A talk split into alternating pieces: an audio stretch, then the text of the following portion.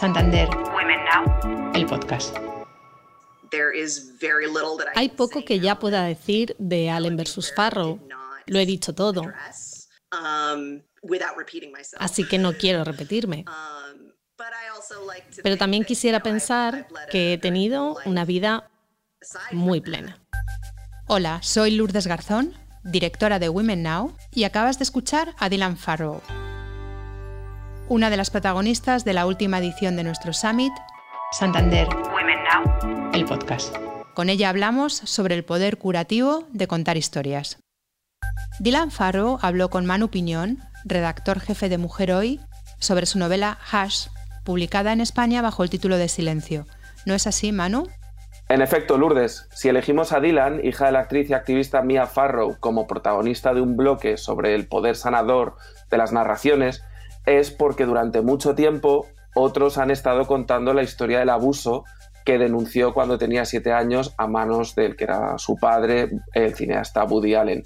De ahí que el título de su libro, Silencio, resulte tan impactante. Pero yo creo que lo mejor será que la propia autora nos cuente de qué va esta novela con la que ha debutado. No se me da muy bien esto de resumir mi propio trabajo. Pero creo que, en esencia, es la historia de una joven en un viaje para encontrar su propia voz y descubrir la verdad.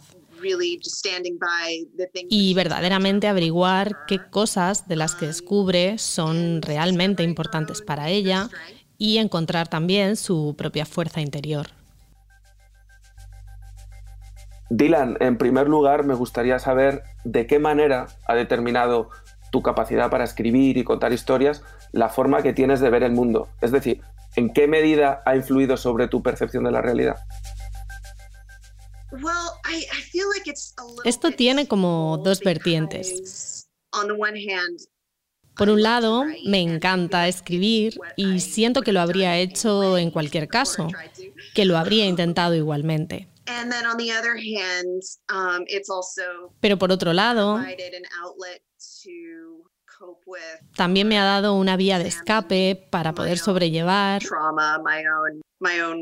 y también examinar mi propio trauma, mis propias emociones sobre el mundo y sobre la vida.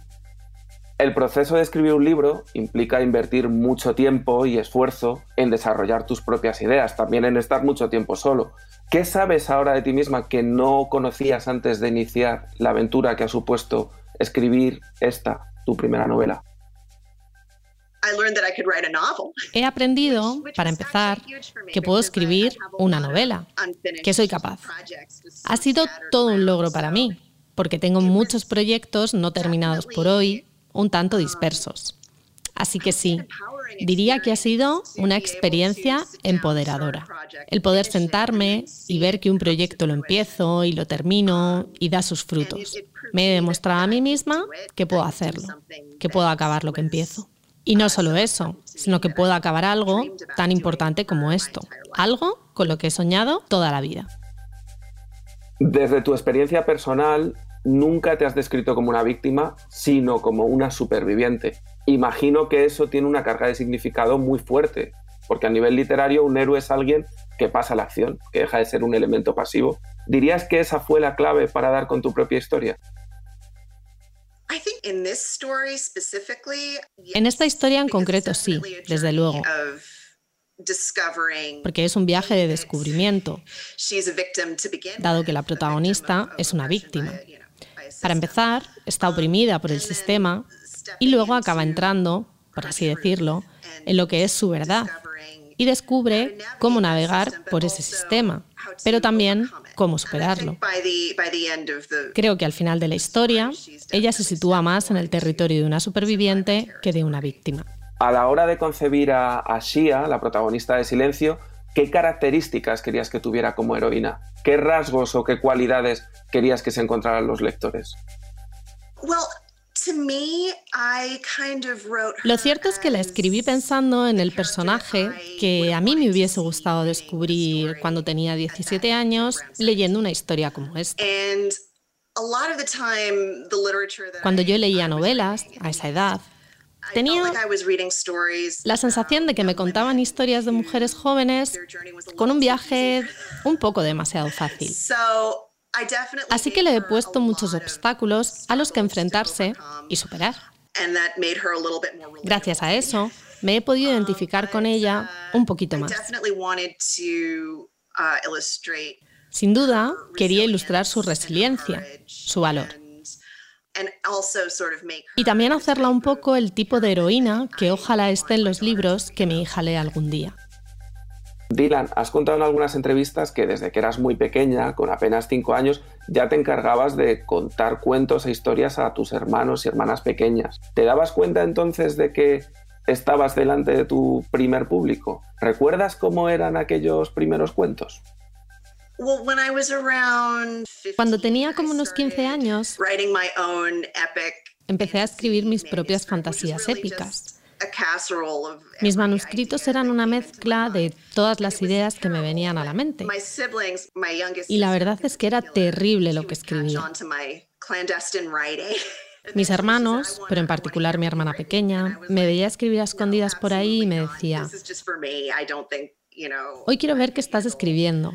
Y yo le decía, no, no, no, esto es solo para mí. Esto no se puede enseñar.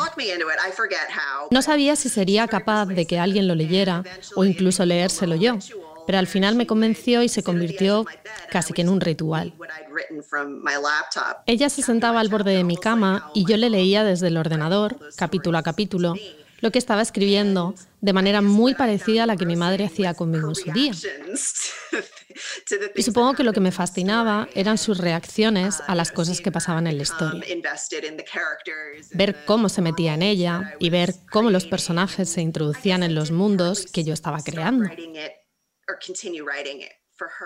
Supongo que en parte seguía escribiendo para mi hermana. Y la verdad es que era una experiencia muy bonita compartir esa historia con ella. Creo que esta fue una de las razones que me llevaron a querer ser escritora. Acabamos de escuchar cómo Dylan Farrow le contó a Manu Piñón sus inicios como escritora. Sobre la literatura como forma de terapia, también charlaron en la última edición de Santander, Women Now. Escribes principalmente para un público muy concreto, el que en Estados Unidos el mercado editorial denomina young adult o adulto joven. ¿Por qué te interesa tanto esa franja de edad en concreto? ¿Qué hizo que te decantaras por ese tipo de lectores? Tengo la sensación de que ese público en particular, los adultos jóvenes, son fascinantes. Ni yo misma los entendía cuando formaba parte de ese grupo demográfico. Pero lo que más me atrae de esto es que es un periodo de la vida en el que te estás formando una opinión. Estás descubriendo tu propia identidad. Uno se cuestiona todo. Por eso me resulta interesante profundizar y explorar un poco esa época cuando ya eres un adulto. He tenido que recurrir e inspirarme en aspectos y características de mí misma y de mi vida de esa época y he tenido que reconectar con ella. Ha sido una experiencia muy interesante. Algo que siempre me ha llamado mucho la atención es lo sincera que has sido siempre al hablar sobre tu propio proceso de terapia. Me pregunto si en alguna ocasión tus terapeutas te han sugerido escribir como una herramienta que te podría ayudar a superar algunos de los traumas que has vivido. Yo ya escribía. Um, Llevo en terapia desde los cinco años y he pasado por muchos terapeutas que me han sugerido un montón de cosas, pero escribir era algo que ya hacía antes. Ha habido terapeutas que me han dicho que escribir está muy bien, es terapéutico, es sanador, te ayuda como mecanismo para sobrellevar lo que está ocurriendo. Muchos me han animado a que escribiera, pero también ha habido algunos que no, aunque prefiero no hablar de esto. Creo que los buenos terapeutas han reconocido que escribir ha sido algo beneficioso en mi vida. Dylan, ¿por qué escogiste el género fantástico para este debut literario? ¿Crees que la fantasía ha sido para ti un refugio o más bien un lugar en el que te has podido encontrar a ti misma? La verdad es que la fantasía une un poco las dos cosas y además era algo que me gustaba.